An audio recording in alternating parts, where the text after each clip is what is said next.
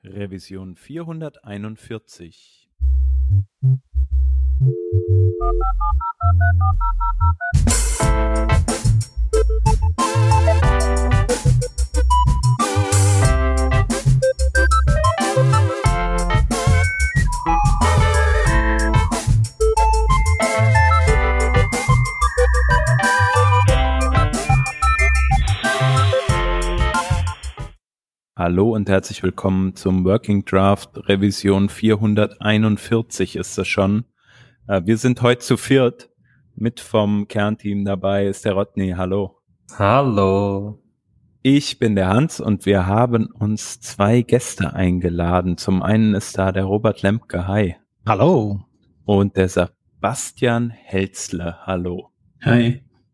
Äh, wir kommen gleich zu euch, dann können wir euch auch nochmal in Ruhe vorstellen. Vorher wollte ich noch gerne darauf hinweisen, äh, dass ihr uns natürlich auch bei Patreon unterstützen könnt, wenn ihr mögt.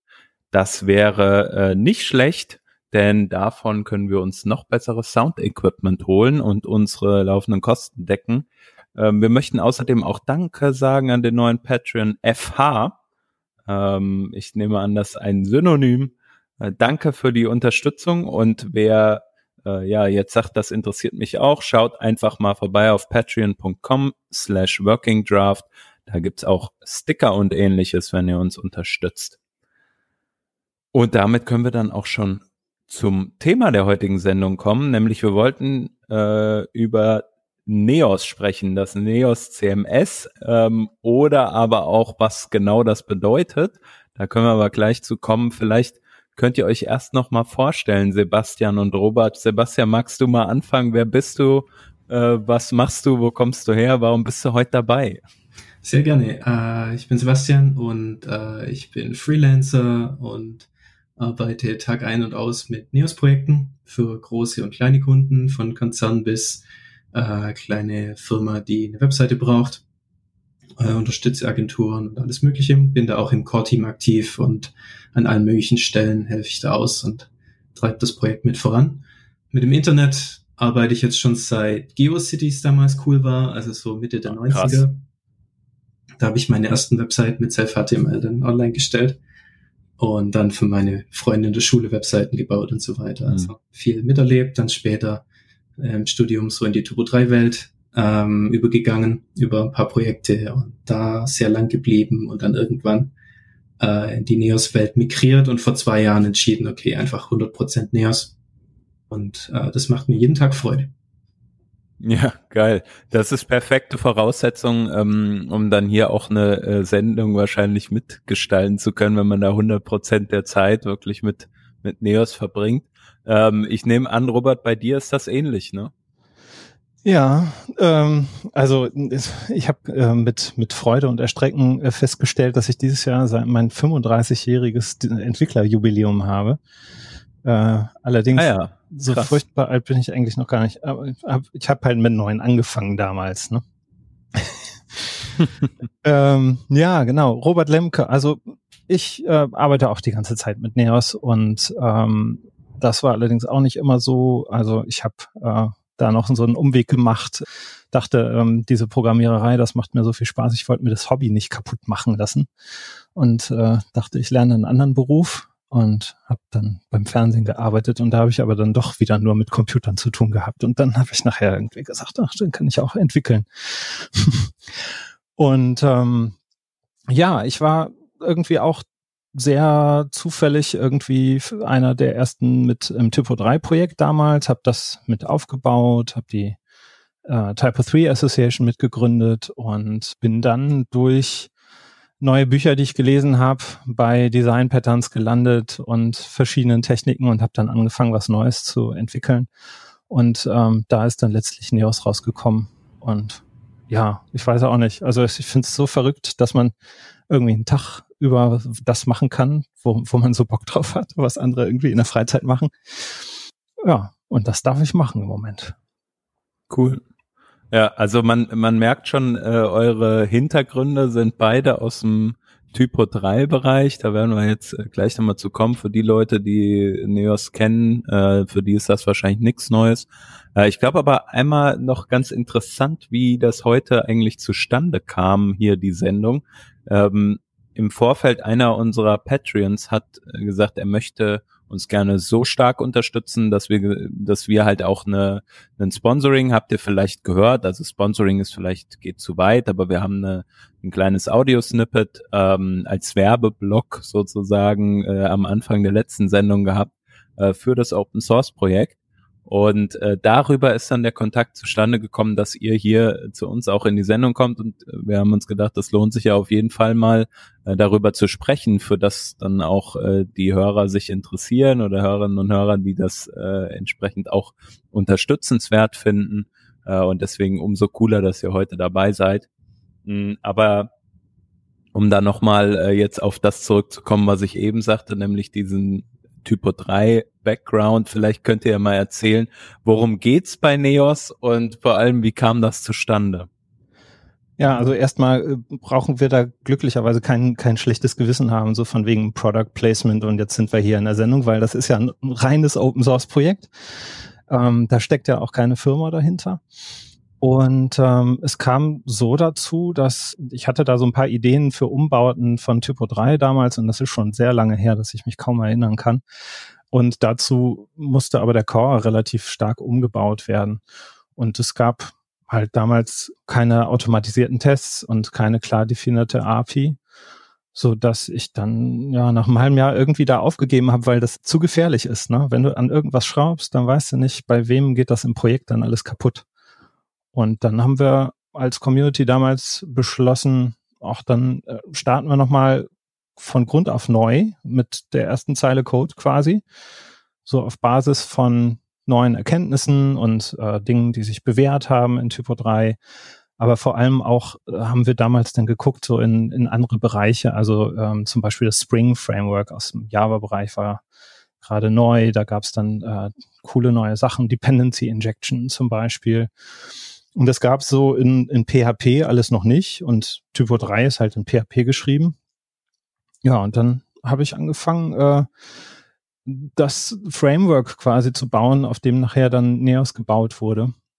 Hab da glücklicherweise relativ schnell nach einem halben Jahr dann Mitstreiter gefunden, den Carsten. Und dann haben wir eine ganze Weile dran entwickelt. Also wirklich sehr, ja, schon fast, fast akademisch dran gegangen, ja, ähm, uns diesen Luxus genommen, den wir hatten, eben dadurch, dass es ja schon die Typo 3 Community gab, das Typo 3 Projekt gab, ähm, konnten wir da schon auch, ja, in Ruhe dran entwickeln. Und dann hat sich allerdings das so entwickelt, dass tatsächlich ein ganz neues Produkt rausgekommen ist, was auch nicht mehr so ganz die DNA von Typo 3 hatte. Also Ne, Vielleicht da nochmal, äh, ja. sorry, wenn ich da kurz eingrätschen darf, aber mich erinnert das an eine Zeit, in der war ich auch irgendwie in, bei Typo 3 äh, viel involviert und war auch dann, habe dann auch mal ein bisschen was versucht, äh, mitzuhelfen sozusagen als Contributor. Und in der Zeit war es aber doch so, dass es eigentlich zwei parallele Versionen gab. Ne? Es gab irgendwie äh, Typo 3, den, Standard CMS Version 4 war das damals, glaube ich, und dann gab es die berühmt-berüchtigte Version 5. Genau. Äh, und das war dann Neos oder so, ne? Genau, das war so die Idee, ja. Und dann haben wir gedacht, ähm, naja, also es gibt noch so viele, die Typo 3 und all das, was ähm, da so dranhängt, lieb gewonnen haben, dann müssen wir irgendwie gucken, dass wir das parallel weitermachen. Und naja, kann man sich vorstellen, dass das irgendwie mehr, mehr Wunschdenken dann war, als in der Praxis funktionierte. Wir hatten dann Probleme mit, wie machen wir das mit der Brand, ja, wie vermarkten wir das Ganze und so weiter. Und letztlich sind dann tatsächlich nachher auch Emotionen hochgekocht, ja, weil wir wirklich ganz viel auf den Kopf gestellt haben. Also ähm, das ist auch tatsächlich wichtig jetzt, um Neos zu verstehen. Das liegt so in unserer DNA. Wir sind halt sehr neugierig, sehr experimentierfreudig. Also uns ist wichtig, dass es immer einen, einen sauberen Upgrade-Pfad gibt, aber ähm, wir entwickeln meistens nicht eine Lösung und die bleibt dann so, sondern also eigentlich die meisten wichtigen Sachen haben wir dreimal, ist eigentlich immer bisher ganz gut gewesen, äh, dreimal entwickelt Und dann äh, waren wir ganz glücklich damit. Ja, und so haben wir uns dann tatsächlich richtig getrennt. Glücklicherweise ohne Rosenkrieg. Aber ähm, doch, das war schon, war schon eine spannende Zeit dann. Vor allem. Wie lange ist das jetzt her? Ja, wenn ich mir Daten immer so gut merken könnte. Aber ähm, wann muss das gewesen sein? Weißt du das noch, Sebastian? Ich glaube irgendwas um 2016 rum. Ja, das kommt hin. Genau. Und ähm, also das Verrückte war ja in, in der Typo 3 Community, wir hatten damals, als, als wir da rausgingen, ähm, gab es von der Typo 3 Association durch unsere Spenden, die wir gekriegt hatten und so eine gute halbe Million Euro an Budget im Jahr zur Verfügung für alle möglichen Bereiche da. Und ähm, dann haben wir plötzlich nichts mehr gehabt und haben irgendwie versucht, das Projekt ähm, weiterzumachen. Und das hat eigentlich bis heute super geklappt. Das ist auf jeden Fall schon mal bemerkenswert, ne? Also erstmal aus dem sozusagen aus dem sicheren Nest dann auch äh, raus äh, zu gehen und zu sagen, okay, wir, wir verfolgen das Ding jetzt selbstständig, lösen uns da natürlich auch die ganzen Zwänge, die dann auf einmal weg sind. Und dann hat sich das Projekt ja auch entsprechend entwickelt. Ne? Ihr seid jetzt natürlich auch ein paar neue Leute dabei und so weiter, aber ihr arbeitet trotzdem jetzt 100 Prozent eurer Zeit an diesem oder mit diesem Projekt. Ne? Wie kam es denn dazu? Also wie kam es denn so weit, dass ihr dann aus diesem erstmal wir, ha wir haben nichts sozusagen zu dem jetzigen Status gekommen seid? Ja, also das erstmal die Leute waren alle ähm, bei dem NEOS-Projekt, weil die, die hat was geeint, was ähm, du normalerweise beim Open Source Projekt nicht hast. Da hast, normalerweise kommst du zu einem Open Source Projekt, weil du ein Projekt damit machst und ähm, brauchst ein neues Feature und dann entwickelst du das selbst und äh, contributest das. Und bei Neos gab es halt ganz lange keine Software, die man tatsächlich benutzen konnte. Und das hat dann die Leute angezogen, die eher so die Herausforderung gesucht haben, also ne, die vielleicht ihre eigene Agentur haben und irgendwie mal Leute suchten, mit denen sie über ja neue Design Patterns und solche Sachen sprechen konnten.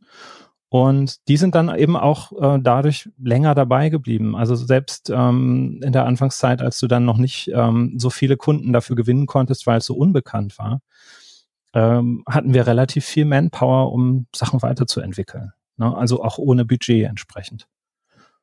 Und dann, ähm, ja, hat sich das rumgesprochen, weil wir haben ähm, mit dem User Interface dann angefangen. Also das, wie gesagt, das hat auch drei Iterationen. Wir haben XJS damals gehabt. Hammer zum Debuggen ist richtig toll gewesen. Nice, ja. Und und ähm, sind dann zu Ember gewechselt das äh, passte mir jetzt, da ich so eher Backend-Entwickler bin, äh, viel mehr in den Kram. Da habe ich mich irgendwie äh, zurechtgefunden und so. Und ähm, wir haben uns viel Gedanken gemacht, eben so über die User Experience. Also wir haben grundsätzlich eher so den Ansatz, dass wir sagen, okay, neue Features sammeln sich sehr schnell an in Open Source Projekten. Und ähm, die Kunst ist es eigentlich, ähm, das zu reduzieren und eben nicht aus den Augen zu verlieren, dass das gut benutzbar ist, ohne dass man eine Anleitung lesen muss, ohne dass man Redakteure besonders schulen muss oder so. Und insofern haben wir uns da wirklich über jeden Button gestritten, ob der nicht ähm, auch irgendwie anders gemacht werden kann. Kann der nicht, ähm, kann das nicht automatisch gemacht werden? Und haben jetzt eben diesen Ansatz, dass wir so einen äh, großen Bereich haben, also wie so, ein, wie so ein Rahmen. Und in der Mitte hast du halt ähm, deine Website so als What you see is what you get äh, Ansicht und ähm, klickst einfach in den Bereich rein und dann äh, schreibst du los und es gibt halt keinen Save-Button und es funktioniert im Wesentlichen so, wie man das erstmal sich denkt. Äh, mhm. So wie Google Docs im Prinzip nur für deine Website. Und mit dem Vorteil, dass du das Layout dann nicht komplett zerschießen kannst, weil dahinter eben Logik steckt. Ja. Äh, wenn man das jetzt nochmal auch mal äh, sozusagen einordnen müsste, äh, Typo 3 kennt vielleicht die einen oder anderen, vielleicht kennt man aber auch sowas wie einen Craft CMS oder weiß nicht, vielleicht auch ein Headless-System äh, wie einen Contentful oder Storyblock. Wie ordnet sich Neos in, in diese sagen wir, Phalanx der CMS ein? Also von denen, die du jetzt genannt hast, würde ich am ersten noch sagen Craft CMS. Dadurch, dass es nicht, also das nicht so abstrakt ist für den Redakteur, sondern ähm, im, im Wesentlichen, wenn er auf einer Website arbeitet, dann sieht er die auch. Ne, das ist eine der Möglichkeiten, mit, mit Neos zu arbeiten. Aber dahinter steckt tatsächlich eine Technik, die ähm, viel Wert auf Semantik legt. Also ähm, das heißt, äh, du könntest ähm, das natürlich so eine Website abbilden als Datensätze und dann hast du hier Strings und irgendwie ein Date-Time und äh, Integer und so weiter. Und das CMS interessiert sich jetzt nicht so dafür, was es bedeutet, ne, sondern ähm, speichert das und kann da HTML rausschmeißen oder so. Und ja. bei Neos ist es halt wichtig, ähm, dass da eine gewisse Semantik hintersteckt. Also, dass du Content-Typen entwickelst, den äh, entsprechend ähm, Bezeichnungen gibt, die äh, in der Domäne dieses Kunden zum Beispiel dann Sinn machen mhm. und die dann kom kombinieren kannst und so weiter. Ne? Das heißt, du hast erstmal im Hintergrund so ein, so ein Content-Modell, so ein Schema, und ähm, das ist, sagt erstmal noch überhaupt nichts darüber aus, wie das Ganze dann dargestellt wird. Also insofern, ja, ja ähm, geht es erstmal da eben um den reinen Content.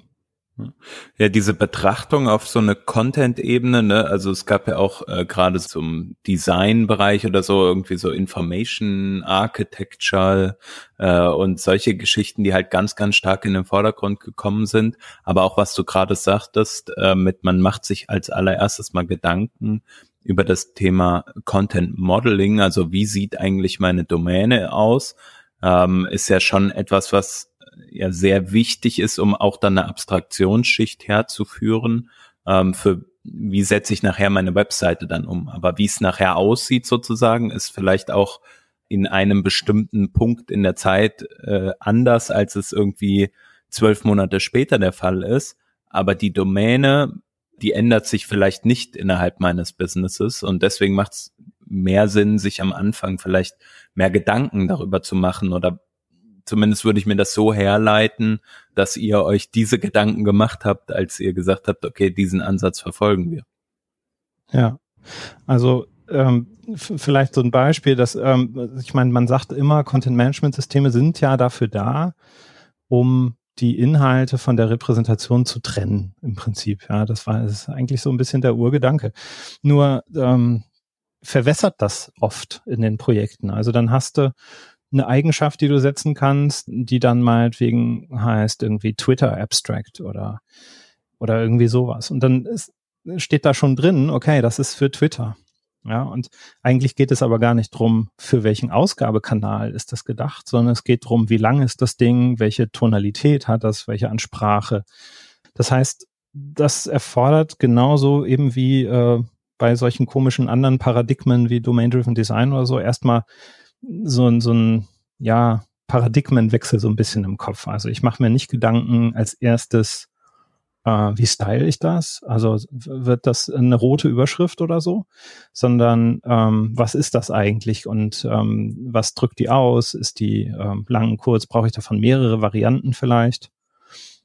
Und wenn das aber erstmal steht, dann hat man dann viele Optionen, ne? was du, was du daraus machen möchtest dann. Wie ein ähm, Lego-Set nenne ich es gern. Also man macht da seine Bausteine ähm, und ähm, kann die dann nachher zusammenstecken, wie man es braucht und geht dann immer näher an den Kunden ran und die Kundendomäne und wie die Redakteure denken und arbeiten. Ähm, das ist sehr, sehr schön. Bedeutet das aber auch für die Leute, die dann äh, Neos benutzen, dass man sich schon nochmal auch Gedanken machen muss äh, über die Art und Weise, wie entwickelt man vielleicht auch so eine so eine Website. Also sollte man sich vielleicht andere Gedanken machen, wie wenn man jetzt einmal mit einem WordPress äh, klassischerweise irgendwie anfängt. Ähm, oder oder ist das bedeutet das eigentlich, man macht sich die gleichen Gedanken, nur wie sie dann nachher implementiert werden, das ist sozusagen äh, die Sache, die die den Blick darauf verändert. Ja, ich denke schon, dass der Ansatz ähm, doch sehr anders ist, weil so jetzt salopp gesagt, in WordPress fange ich mal an mit meinem Artikel und mhm. überlege dann, wie bekomme ich den Artikel äh, in die Form, wie ich es dann nachher haben will, weil eigentlich will ich Produkte anbieten oder sowas. Oder habe eine, eine, eine verrückte Struktur und muss jetzt irgendwie schauen, wie, wie bekomme ich das da rein.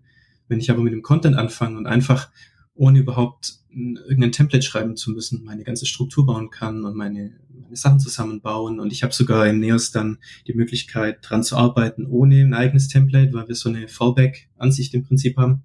Mhm. Dann kann ich mir im Anschluss überlegen, okay, wie stelle ich es da? Wie setze ich nachher diese Bausteine zusammen? Ähm, habe ich dann zehn Elemente, die dann nachher erst diese Produktseite geben. Also das schließt ja auch nicht aus, dass du in, in einem Projekt einfach, sagen wir mal, du hast dein InDesign, äh, deine InDesign-Vorlage und setzt die um mit Neos. Das ist ja durchaus so, wie auch Projekte dann laufen.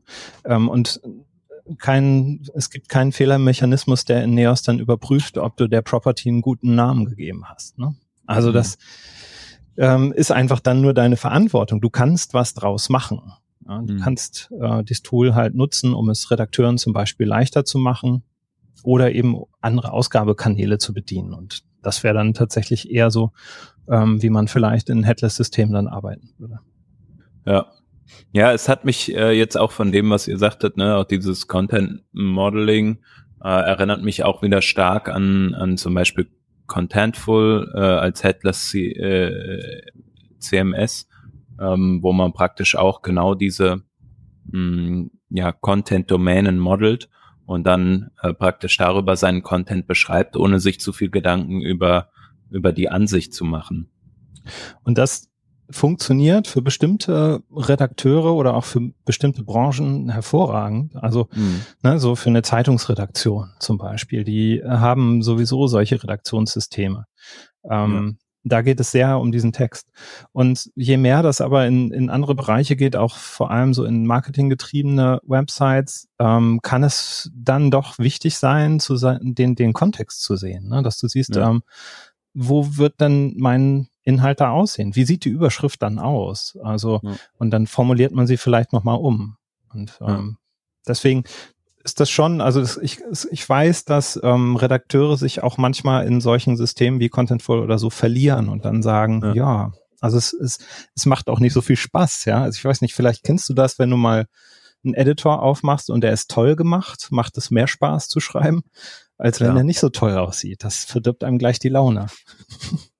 Da habt ihr natürlich äh, mit dem mit dem What you see is what you get äh, Gedanken auf jeden Fall äh, das sag mal, den richtigen Ansatz. Und man merkt das ja auch bei vielen Systemen.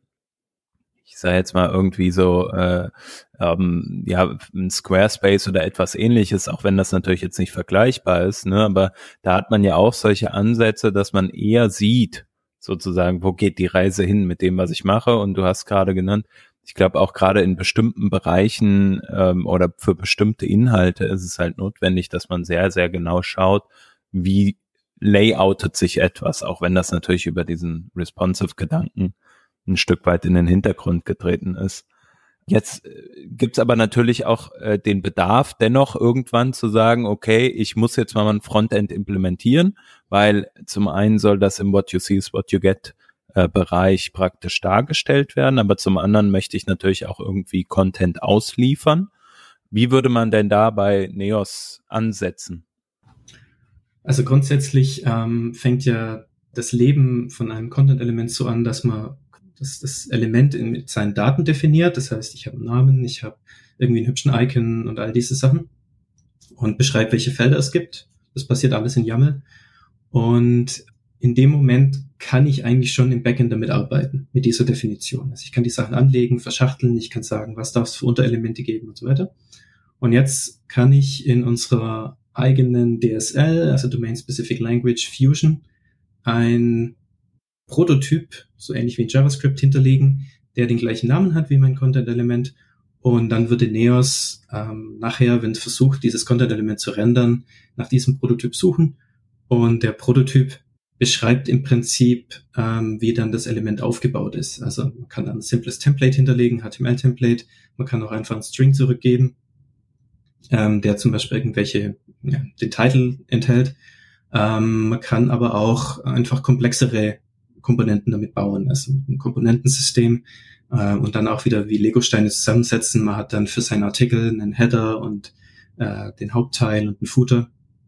Und so setzt man dann die Sachen zusammen. Da kann man dann ähm, im Prinzip mischen. Wir haben sowas wie AFX für unser Fusion, äh, JSX, bei uns heißt dann AFX äh, für Atomic Fusion. Ähm, und das sieht dann im Prinzip aus wie in React, wenn man mit JSX arbeitet. Ähm, man schreibt die HTML-Texte rein, man kann eigene Prototypen über Tags ansprechen, äh, man kann Props übergeben, ähm, all diese Dinge. Und am Schluss kommt dann ein langer String raus und der ist dann die Webseite. Ja. Und ähm, ich denke mal, ein wichtiges Feature ist, dass man eben sowohl bei dem eigentlichen äh, Content Types, die heißen bei uns Node Types, was ähm, eben in, in YAML definiert wird üblicherweise, ähm, sowohl die kann man mit Vererbung und so weiter äh, zusammenstellen. Also es gibt da auch so Möglichkeiten, mehrfach Vererbung zu machen, so Mix-ins, ja. Das heißt, ich habe meinetwegen einen äh, Grundtyp, den nenne ich Teaser, und dann habe ich, äh, der besteht meinetwegen aus einer Überschrift, ähm, einem Text und einem Bild. Und ich habe dann noch einen speziellen Typ, äh, der davon erbt, den nenne ich Product Teaser. Und der fügt meinetwegen noch ein, zwei Properties hinzu. Und wenn ich den jetzt noch speziell zum Beispiel highlighten möchte, dass der für die Startseite gedacht ist, ähm, dann kann der vielleicht noch ein Highlight-Mix-In kriegen. Ähm, worin ich dann noch eine Property habe oder so. Und das ist einfach der Content Type und sowas kann ich dann in Fusion auch machen. Ähm, und das steuert das ganze Rendering. Das heißt, da kann ich dann auch entsprechend mir quasi diese Rendering-Logik, die Sebastian gerade erklärt hat, ähm, über verschiedene Objekte zusammenstellen und dann kommt da mhm. letztlich Markup raus. Also so ein bisschen überspitzt gesagt eine Art React auf Backend-Seite, wenn man so möchte. Also man hat das HTML-Rendering, man hat bestimmte Möglichkeiten, Daten zusammenzustitchen. Wahrscheinlich auch, ja, de, der Lifecycle ist halt äh, on, sozusagen während des Ladens auf dem Server ähm, definiert und da hat man dann die Möglichkeit, entsprechend den, den Rendering-Pfad auch zu beeinflussen, kann Sachen zusammenbauen in einer, Kom in einer Komponenten-Library und kann dann sagen, okay, daraus rendert sich ähm, über PHP dann meine Oberfläche. Genau. Und bei den äh, APIs und wie man die Sprache schreibt, haben wir uns ganz klar an ganz vielen JavaScript-Libraries orientiert. Also wir haben eine Query-Language, die ist äh, teilweise von der Struktur kopiert von jQuery, ähm, weil wir einfach wussten, wenn wir das so machen, dann, dann tun sich die Leute sehr einfach. Und mit jQuery haben sich viele Leute schon Gedanken gemacht, äh, von dem her, das ist dann nicht doof, das zu kopieren. Und bei React äh, war auch klar, wenn wir das so machen, dann finden die Leute sich viel, viel schneller zurecht äh, und müssen nicht mhm. so viele neue Sachen lernen. Vielleicht erklären wir nochmal ähm, kurz, was es mit dem Content Repository auf sich hat und warum man dann überhaupt sowas wie Fusion haben will. Es sei denn, es gibt ein Veto dagegen.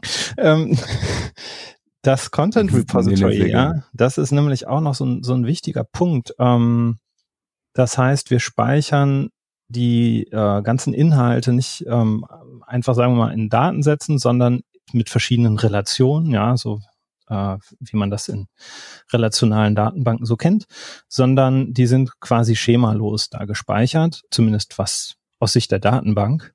Ähm, und ich kann äh, die, das Schema, das sind die Node-Types, die liegen eben in Neos. Das heißt, ich muss an der Datenbank jetzt nichts ändern am, an der Struktur oder so, wenn ich neue Content-Typen mir ausdenke. Und die liegen da in zum Beispiel einem Baum. Ja, also bietet sich für die meisten Websites an. Ich habe Dokumente, also Seiten, äh, die sind hierarchisch strukturiert und jede Seite hat dann vielleicht wieder ähm, Elemente, die können Unterelemente haben also zum Beispiel verschiedene Spalten, Bereiche oder ein Akkordeon hat meinetwegen dann wieder drei Unterelemente. Und so ergibt sich eben so eine große Baumstruktur ähm, von Nodes, also eigentlich eben relativ vergleichbar mit, was man vielleicht im DOM machen würde. Und wenn ich jetzt auf meiner Startseite einen Teaser darstellen möchte, in dem zum Beispiel die neueste News ähm, aus einem von drei Unterthemenbereichen gezeigt wird und darunter noch die zweitmeist geklickte News aus einem bestimmten Bereich, dann kann ich in Fusion ähm, mit Hilfe dieser Abfragesprache mit Flow Query aus diesem Content Repository die entsprechenden Nodes auswählen. Ja, das ist dann eben so eine Syntax, die so ein bisschen eben aussieht wie jQuery und das macht. Und dann habe ich diese Nodes da zur Verfügung und Fusion kann dann ähm, dieses Node-Objekt benutzen, die äh, Properties benutzen und so weiter und daraus das Markup rendern. Hm. Wenn es um so, äh, so Queries geht und das auch praktisch ja so eine Formulierung von so Queries, ähm, wie passiert das dann? Also wenn ich jetzt klassisch denken würde aus einem, also klassisch aus einem Frontend ist jetzt vielleicht auch äh, falsch, aber äh, aus JavaScript ans Backend würde ich ja anfragen und irgendwie muss ja diese Anfrage dann, wenn sie asynchron laufen würde, auch ablaufen. Bei euch läuft die wahrscheinlich dann über euer, also komplett über irgendein ORM ab an die Datenbank. Ähm, oder ist das, bedeutet das auch, dass ihr an ein Frontend Daten übergebt, die dann asynchron nachgeladen werden?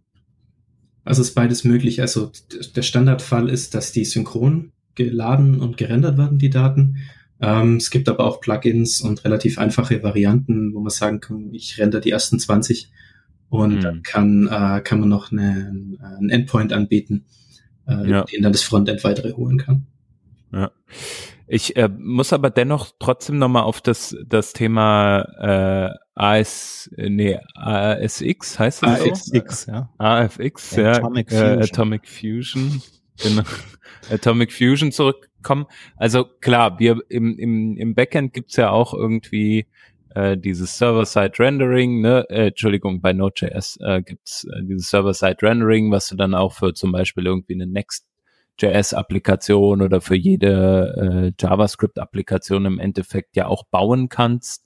Und das ist ja sehr vergleichbar. Also man hat ein serverseitiges Rendering, nur geht das halt diesmal nicht durch JavaScript. Also man hat nicht isomorphes JavaScript, was sowohl im Frontend als auch im Backend funktionieren kann, sondern man hat die Implementierung äh, in PHP und im Frontend gibt's halt einen Adapter, eine Client Library, wie auch immer dafür.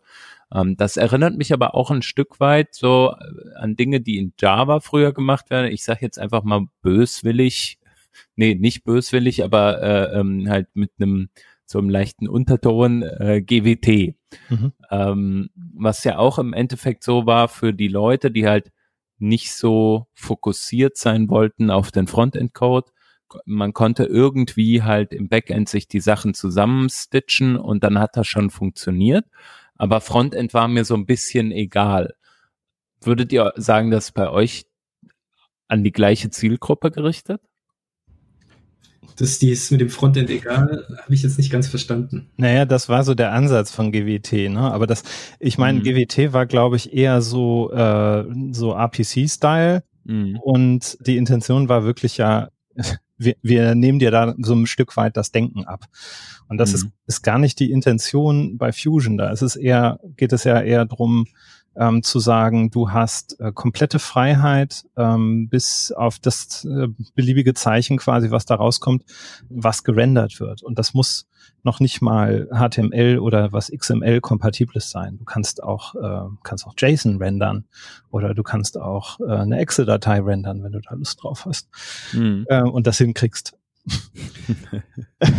Aber ähm, das heißt, das geht ähm, eher darum zu sagen, okay, wir brauchen, wir wollen halt nicht in PHP Code schreiben, der, ja, wie man sich das so vorstellt. Sagen wir mal, wie in WordPress, ja, ähm, in PHP HTML und PHP mischen und dann hast du da Vorschleifen in PHP und so weiter, sondern es ist eben eine, eine Syntax, äh, die speziell dafür gedacht ist, so, so ein Markup zu, zu rendern. Und wenn du jetzt aber vor, also im, im Frontend sowas wie React hast oder so, dann wirst mhm. du das wahrscheinlich auch gar nicht in der Form nutzen. Also dann wirst du das, äh, wirst du halt mit GraphQL arbeiten oder den Content anders aus Neos rausholen. Also wahrscheinlich. Äh, Projekte gehabt, wo ich ähm, im Frontend dann React hatte und ich habe aber es war trotzdem praktischer mit Fusion die äh, JSON-Daten rauszurendern, also zusammenzubauen, zu mhm. ähm, mappen, was auch immer damit zu tun. Und am Schluss kommt dann ein großer JSON-Blob raus und React arbeitet dann mit dem. Ja, das heißt dann so ein Stück weit als Headless CMS zu verwenden, entweder als RESTful API oder halt dann, äh, wie, wie du Robert eben schon sagtest, dann äh, irgendwie eine GraphQL ähm, Implementierung äh, über PHP dann laufen zu lassen. Genau. Also ich denke mal, das hängt ähm, sehr stark eben von dem Projekt ab, was man da idealerweise macht. Also möchte man wirklich in dem, im Frontend die komplette Logik haben für das Layout, Design und so weiter? Möchte man das aufteilen? Also man könnte ja zum Beispiel eine iOS-App auch mit ähm, Fragmenten beliefern, ja, also mit einer Mischung aus JSON, Metadaten und ähm, aber durchaus auch ein bisschen Markup, was dann da, weiß ich nicht, mit WebKit irgendwie gerendert wird. Das hängt aber immer davon ab, ja, auch wo das Know-how sitzt, ja, und wie man, ähm, wenn man jetzt irgendwie viele verschiedene Plattformen hat und ähm, du musst dann da in verschiedenen Frameworks schauen, dass du das Gleiche hinkriegst, dann kann es einem einfacher sein, dass das aus dem Content-Management-System dann kommt direkt. Hm. Ja. Ähm, wahrscheinlich habt ihr aber, oder äh, nochmal eine Sache dazu, ich glaube, äh, was man halt dadurch ganz cool erreichen kann, sind halt so ganz viele Dinge, die man halt heutzutage im Frontend ab decken muss, ne? sei es jetzt im, im Bereich äh, PWA, Progressive Web App, wo man halt sagen muss, okay, ich muss jetzt hier meinen Service Worker haben, das muss als Applikation funktionieren, ich muss aber auch mit dem Backend sprechen können und meine Daten asynchron abholen können ähm, oder ich möchte Teilbereiche vielleicht komplett in, in meinem äh, Offline-Storage speichern oder etwas ähnliches. Das Thema SEO ist natürlich auch etwas, wo sich dann jeder individuell ein Stück weit Gedanken machen kann oder man integriert da halt teilweise mit Tools oder Plugins. Aber dann ähm, kommen natürlich auch die ganzen Backend-seitigen äh, Themen hinzu, wie jetzt beispielsweise ein Digital Asset Management. Da habt ihr hier auf jeden Fall auch nochmal aufgeschrieben, dass es da bei euch auch eine Lösung gibt oder, oder handhabt ihr das eher als externe ähm, Resource? Nee, das ist ähm, von Anfang an mit konzipiert. Also ähm, wir haben wirklich damals im Typo 3 viele Erfahrungen gesammelt, was eben Assets, also in diesem Fall Bilder, Dokumente und so weiter angeht. Und ähm, haben festgestellt zum Beispiel, dass das ein Problem sein kann, wenn man davon ausgeht, dass das Dateien in einem lokalen Dateisystem sind.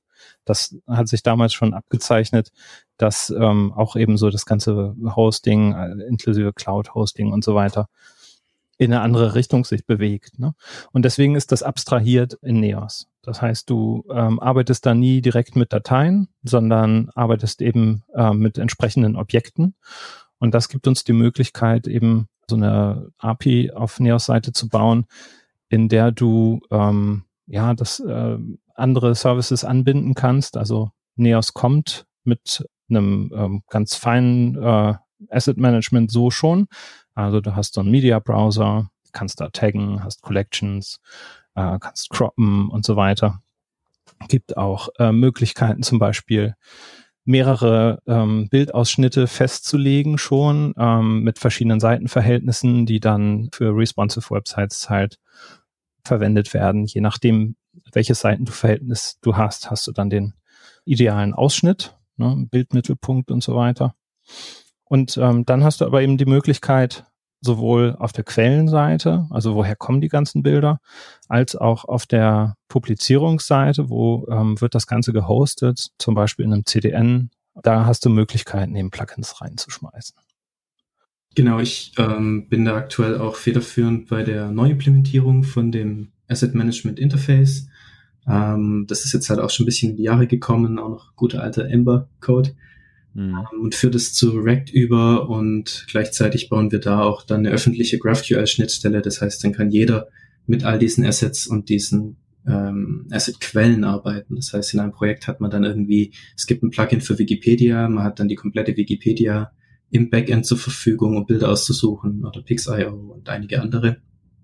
Und gerade die neue UI, die fokussiert sich auch darauf, all diese Sachen besser zu strukturieren und besser bearbeitbar zu machen Anleihen bei Lightroom und so weiter, wie man mit diesen Medien arbeiten kann, die ja sehr vielfältig sein können.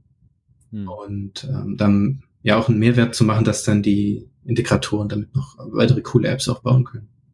Ja. Ähm, wie ist das? Also du hast jetzt schon ein paar externe Dienste angesprochen, die dann eher sozusagen äh, wirklich integriert in das Digital Asset Management sind. Aber wie ist das denn, wenn ich jetzt sagen würde, okay, ich möchte, weiß ich nicht, ne, meine E-Commerce-Plattform machen? Äh, wie würde man da es am besten schaffen, beispielsweise einen Stripe anzubinden auf der Backend-Seite? Gibt es da fertige Module dann schon für? Oder würde man sagen, okay, ich fange bei in Anführungsstrichen null an ähm, und ziehe das sozusagen nach und nach auf und connecte mich einfach zur API.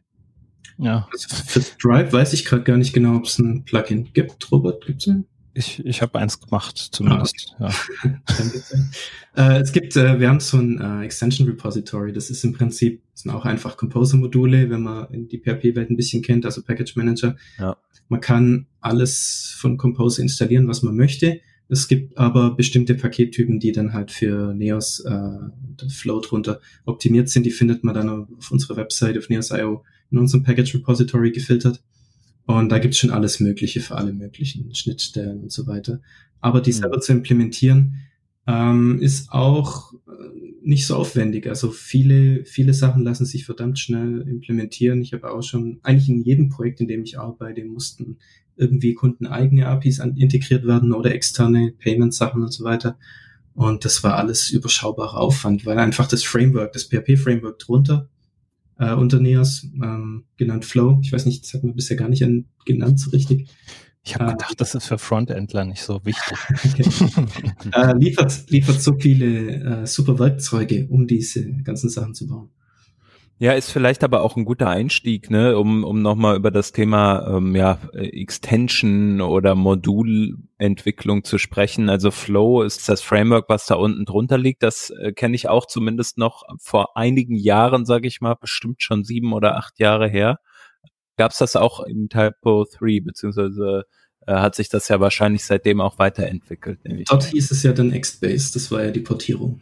Genau. Ah, okay, ja, dann ja. war das wahrscheinlich, ich vermische das dann nur wahrscheinlich. Nee, aber das äh, ist schon richtig. Also es war quasi so eine, so eine Art äh, Backport von dem Flow und ähm, ja, das hat, hat sich weiterentwickelt und ähm, natürlich gibt's auch noch andere PHP-Frameworks. Also deswegen zum Beispiel Symfony teilt viele Konzepte ja. mit Flow. Ähm, Flow ist ein bisschen hätte ich damals schon Symphony äh, gehabt, dann äh, da gab es halt Symphony 1, ne? dann hätte ich vielleicht mhm. gar keinen Flow entwickelt. Aber andererseits sind eben dadurch jetzt tatsächlich ein paar Features entstanden, die äh, immer noch sehr nützlich sind für uns. Was wir am Anfang dachten, ist, dass äh, so mit dem Typo 3 Hintergrund, dass wir ganz viele Extensions brauchen werden, um diese ganzen Funktionen abbilden zu können, die man so in, in komplexeren Projekten hat. Ne? Also wo du mhm. dann Shops anbindest und PIMs und äh, Bestelllogiken äh, und was nicht alles. Und wir haben aber festgestellt, dass dadurch, dass du in äh, Fusion zum Beispiel äh, mischen kannst, also dein, deine Inhalte, die eben aus dem Content Repository kommen, kannst du ja an der Stelle mischen mit Daten, die aus anderen Quellen kommen. Also kannst jetzt einen Product Teaser machen und dann sagst du halt in dem Content Type ähm, ist eine zum Beispiel der Produkttitel, der kommt aus einem PIM und äh, das Bild, das kommt ähm, aus dem Asset Management und zwar wird da gesucht nach der ähm, SKU von diesem Produkt, ja, und dann wird das passende Bild davon genommen und dann hast du noch ein Feld, was du selber ausfüllen kannst im Inline Editing direkt in Neos und für den Redakteur sieht das dann aus wie ein Content-Element ähm, in Wirklichkeit kommt das eben aus verschiedenen Datenquellen. Und dafür mhm. braucht man sehr wenig nur äh, tatsächlich Custom entwickeln. Also da geht es natürlich dann hauptsächlich drum, wie verbindest du dich mit diesen Drittsystemen, äh, Authentifizierung und all diese Geschichten. Aber wenn du erstmal an die Daten rankommst, ähm, ist das relativ einfach nachher. Ja, also ich, ähm, ich stelle es mir so ein bisschen vor, wie es verbietet dir ja keiner, dass du jetzt irgendwie da ganz normales äh, PHP äh, sozusagen und irgendwie, ich sag jetzt einfach mal Platten, ein Curl irgendwo auf eine andere Resource macht, verbietet dir ja keiner. Genau. Und ähm, im Zweifelsfall ist das, geht das sogar einfach. Und wenn du Glück hast, wird es gecached und wenn du noch mehr Glück hast, sogar hm. im richtigen Moment der Cache wieder weggeschmissen. Und da, darum kümmert sich dann in dem Fall halt dann, dann Flow komplett? Nee, Flow ist tatsächlich zwar in Hinblick auf Neos entwickelt, also was wir so brauchten, aber Flow selbst enthält jetzt ähm, nichts total Neos-spezifisches. Ähm, wir haben da zwar zum Beispiel ein Cache-Framework, das heißt, ich kann verschiedene Backends anbinden, sowas eben wie Dateisystem oder Redis oder Memcache oder, oder sonst was, aber das ist immer noch sehr abstrakt. Und dann gibt es auf Neos Seite tatsächlich, das gehört dann zu dem Bereich Fusion, da gibt es dann tatsächlich ein Cache-System, was sich mit Content auskennt. Mhm. Was eben weiß auch, ähm, dass du das verschachtelst, ja, dass die eine Komponente noch zwei andere beinhaltet. Und wir haben das so gebaut, dass du, du kannst so ein sogenanntes Out-of-Band-Rendering machen, also kannst dann ähm, einzelne Komponenten nochmal in dem korrekten Kontext neu rendern, ohne eben den kompletten äh, Cache neu aufzubauen von einer Seite zum Beispiel. Und das liefert Neos dann mit. Okay. Ja, Caching. Ja, Caching ist ein, eine tolle Thematik. Eine andere tolle ist auch irgendwie so äh, Datenquellen anbinden, haben wir eben schon gesagt. Wie ist das, wenn man jetzt zum Beispiel sagt, okay, keine Ahnung, ich möchte meine eigene Datenbank parallel anbinden. Ich weiß nicht, ob man das so macht. Ne? Also ich persönlich würde es anders lösen. Ich würde da einen Service wahrscheinlich davor stellen, der dann praktisch die Daten ausliefert und den kann ich dann ansprechen. Aber sagen wir mal, ich möchte jetzt meine eigene Datenbank mit, äh, weiß ich nicht, wo reingeschrieben wird, aus einer anderen Quelle anbinden, dann würde ich das, könnte ich das auch einfach über irgendwie so einen Adapter dann, dann lösen in meiner eigenen Extension ähm, und müsste praktisch äh, ja nicht viel Code drumherum schreiben, nehme ich mal an. Genau, ja. Kann man so sagen. Also ich habe auch so einen Fall, wo der Kunde tatsächlich äh, eine zweite SQL-Datenbank daneben stehen hat und dann gibt es so einen Mini-Adapter, der dann von dort, also dann haben wir im Flow ein Repository, das nicht auf die eigene Datenbank zugreift, sondern auf die andere. Und äh, die restliche Bedienung, Bedienung ist eins zu eins. Also ab da muss dann der, der damit entwickelt, nicht mehr wissen, woher die Daten kommen. Hm. Ja, du kannst eben das an einem geeigneten Punkt ähm, alles ähm, dann verstecken. Also das ist, ich finde das äh, relativ wichtig, dass du in Neos dann weißt, okay, alles, was dann in Fusion angekommen ist, verhält sich ab dann gleich, egal wo das mal herkam. Und ähm, du hast eben da zum Beispiel an, an der Stelle Fusion auch niemals sowas wie ein SQL-Query oder so, den du da reinschmeißt. Also dadurch auch schon viele Sicherheitsprobleme gar nicht, die du haben könntest. Ne? Ja. Und so lässt sich gut arbeitsteilig arbeiten, auch im Übrigen. Also, ähm, weil diejenigen, die gewohnt sind, eben Content-Typen zu bauen oder ähm, Frontend zu designen und so weiter. Die arbeiten quasi immer gleich, ähm, egal wo die Daten dann herkommen. Und parallel kann jemand ähm, die Datenquellen dann da erschließen und anbinden. Ja, ich kann mir das äh, sehr gut vorstellen für, für Leute, die halt auch äh, Bock haben, halt ihre eigenen Sachen anzubinden oder dann halt dann halt auch sagen, ich habe keine Ahnung, ich habe schon etwas Existierendes, ich möchte eine Migration starten oder etwas ähnliches. Äh, ich glaube, das ist auch dann ein guter Ansatz. Aber was wäre denn grundsätzlich eigentlich so äh, für die Leute ein guter Anlaufpunkt? Also wenn man jetzt sagt, okay, ich habe jetzt die ganzen äh, Argumente gehört, warum's, warum Neos cool ist, äh, wo würde ich damit starten? Würde ich auf die Website gehen, sehr wahrscheinlich, und würde dann irgendeinen Startup-Guide haben? Genau, wir haben, also neos.io ist dann die Webseite, jetzt auch seit kurzem weitestgehend auf Deutsch auch erhältlich. Mhm. Und von da aus kommt man dann zum Beispiel zu den Plugin Repository oder man kommt zu der Doku und kann sich da durch die Tutorials durcharbeiten und wie man das Ganze aufsetzt. Ähm, und dann einfach Tutorials, wie lege ich meine ersten Content-Elemente an, wie mache ich mein erstes Rendering. Und dann haben wir auch noch einige Advanced Tutorials, wo es dann in die Richtung Elasticsearch oder solche Sachen geht. Cool. Ja, ähm, also das werden wir auf jeden Fall nochmal verlinken. Gibt's auch, habt ihr auch irgendwie äh, irgendwie Community, äh, sag mal, ihr habt eine große Community? Ähm, aber habt ihr auch ein, ja, so Treffen oder etwas ähnliches, Meetups oder etwas in die Richtung? Im Moment nicht so. ja, digitale, digitale Meetups, sagen wir mal. Ähm, vor ein paar Monaten hatte ich äh, unser örtliches Meetup, ähm, wollte ich canceln, weil da einfach nicht mehr groß Leute kamen, weil dann pro Stadt ist doch die Community dann noch ein bisschen klein. Mhm. Ähm, aber dann, dann Corona ähm, hat man dann auch überlegt, okay, machen wir es einfach mal online. Ja. Plötzlich waren es dann viel, viel, viel mehr Leute. Also es gab dann jetzt äh, drei Online-Meetups schon. cool. Und äh, demnächst, nach dem nächsten großen LTS-Release, äh, entweder diesen oder nächsten Monat gibt es dann das nächste Online-Meetup und dann so alle ein, zwei Monate, äh, wo sich dann die Community so treffen kann und dann können Leute aus der Community was vortragen und zeigen oder Leute aus dem Core-Team.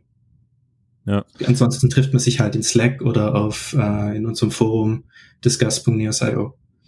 Also was wir ansonsten in der Vergangenheit regelmäßig gemacht haben, ähm, sind so Sprints, wo sich das Core-Team trifft. Ähm, und also ne, dann kommt auch äh, der Dimitri aus Moskau vorbei und so weiter.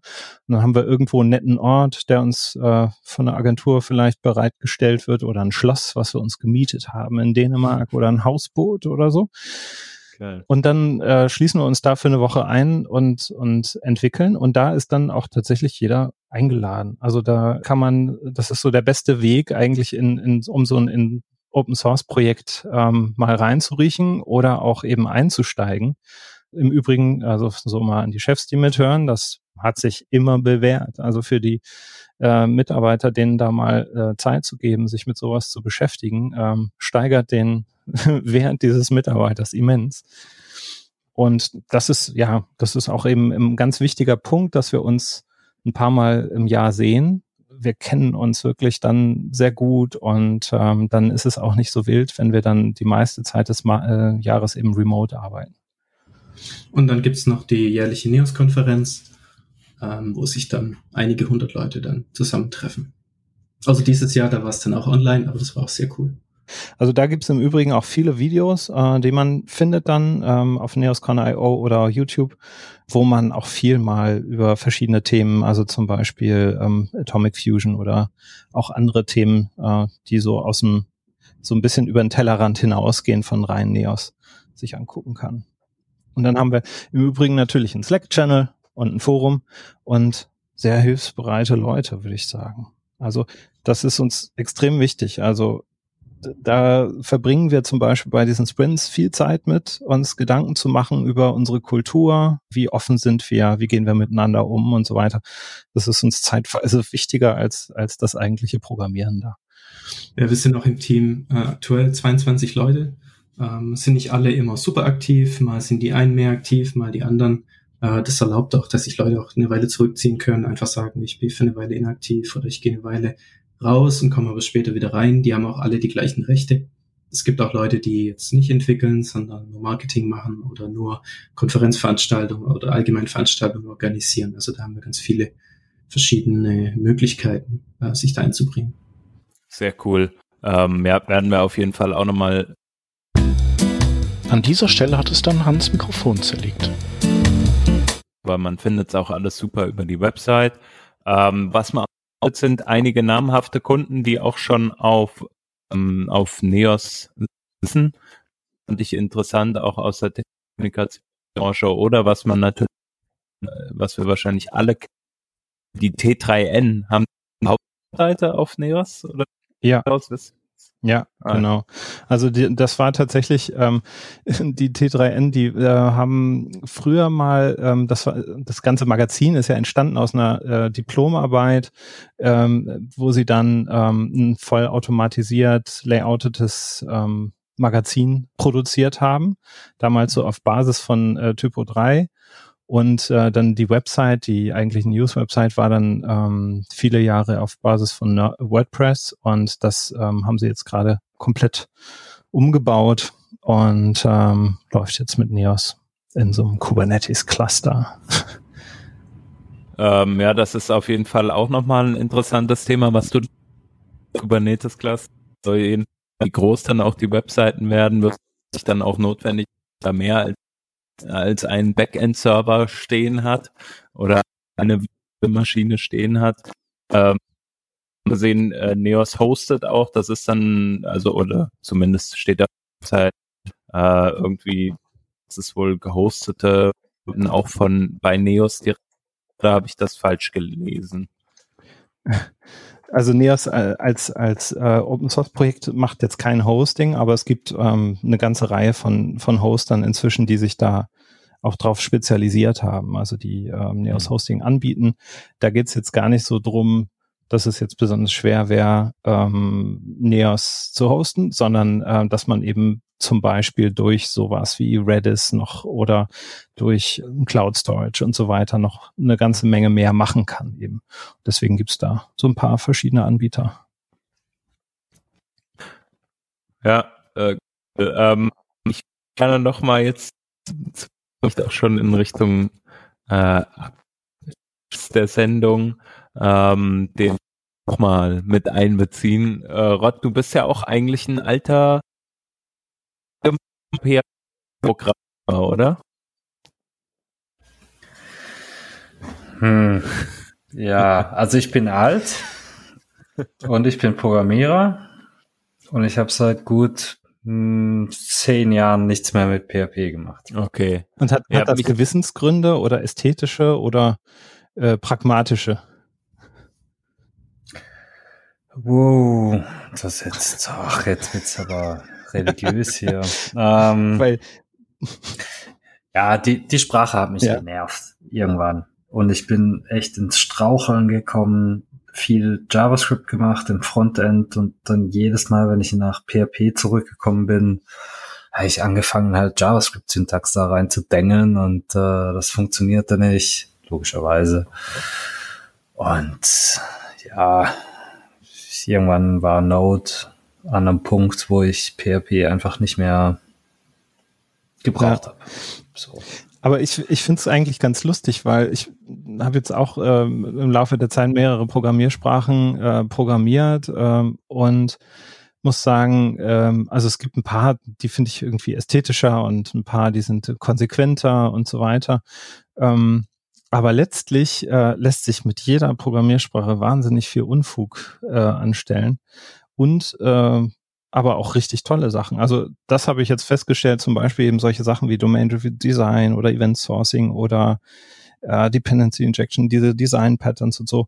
Das kannst du in den meisten Programmiersprachen cool machen. Und fürs Web gibt's halt ähm, eher, sage ich mal, eine Handvoll äh, Programmiersprachen, die sich gut eignen. Und PHP ist da zumindest ähm, ja, battle-tested und äh, relativ performant und so weiter. Ich denke, da hat sich seit mhm. Version 7, also das war zumindest für mich der große Sprung, seit ich die Sprache auch innerlich komplett akzeptieren kann. Also seit Version 7 ist einfach, gibt so viele Strukturen, so viele Möglichkeiten und viel mehr Standards, so dass auch unten zusammen mit Composer und all diesen Sachen, dass es schon Spaß macht. Ich weiß nicht, ob der, der Hans gerade so den Aufschlag zum äh, PHP-Bashing machen wollte, aber ganz ehrlich, ich, ich habe mich auf JavaScript respektive heute TypeScript zurückgezogen, weil ich in dieser Sprache alle Plattformen ansprechen kann. Ich kann serverseitig äh, Zeug schreiben, ich kann im Web, im Browser Zeugs laufen lassen. Ich arbeite seit zwei Jahren an nativen Apps, die zu 99,5 Prozent aus JavaScript respektive TypeScript bestehen. Also also diese, nennt, nennt mich faul. Nennt mich faul. Diese Diskussion würde wahrscheinlich jetzt äh, aus AS. Wir haben, wir haben hier gerade ein, ein klitzekleines technisches Problem bei der Aufnahme des Podcasts und verstehen den Hans nicht so recht. Der Hans ist gerade irgendwie äh, abgetaucht, ja.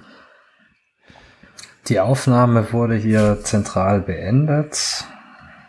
Hans ist nicht mehr zu hören. Aber es tut ihm leid. Er, er kann nichts mehr machen, es tut ihm leid. Ja. Also man Jungs. muss dazu sagen, dass hier gerade ein schönes, großes Gewitter auch über Deutschland wegzieht. Wer weiß, was uns da das Internet noch angetan hat.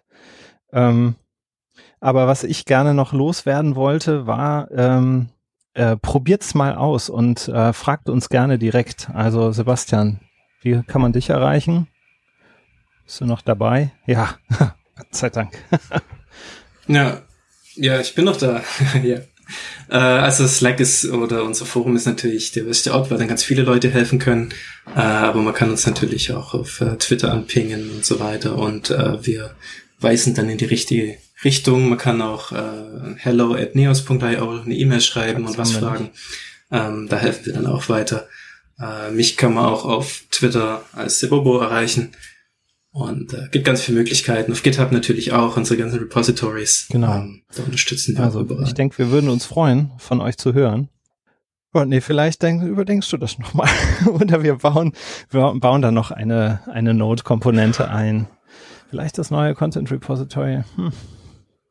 Naja, unsere UI und unsere neuen Module sind alle mit Also- TypeScript und so weiter. Also da haben wir schon viele spannende Sachen drin. Jungs, Jungs, das ist mir tatsächlich relativ wurscht geworden. Ähm, wenn eure Software läuft, ich die in einen Docker-Container stecken kann und ich am Ende eine GraphQL-API äh, habe, die ich bei mir in die Federation reinholen kann, dann ist mir egal, ob das Java, PHP, JavaScript, Go, Rust oder sonst irgendwas ist. Hauptsache es läuft. Und genauso funktioniert das ja auch heute. Also mit, mit verschiedenen äh, Services, die du dann arbeitest und so. Ähm, ganz genau. Und du kriegst noch OpenID Connect, kriegst du noch von uns oben drauf. So.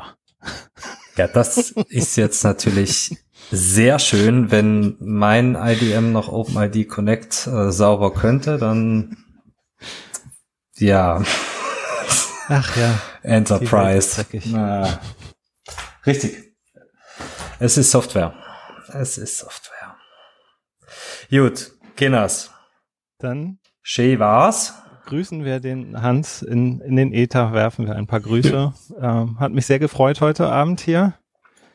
Ich spreche mal für Hans mit, uns auch.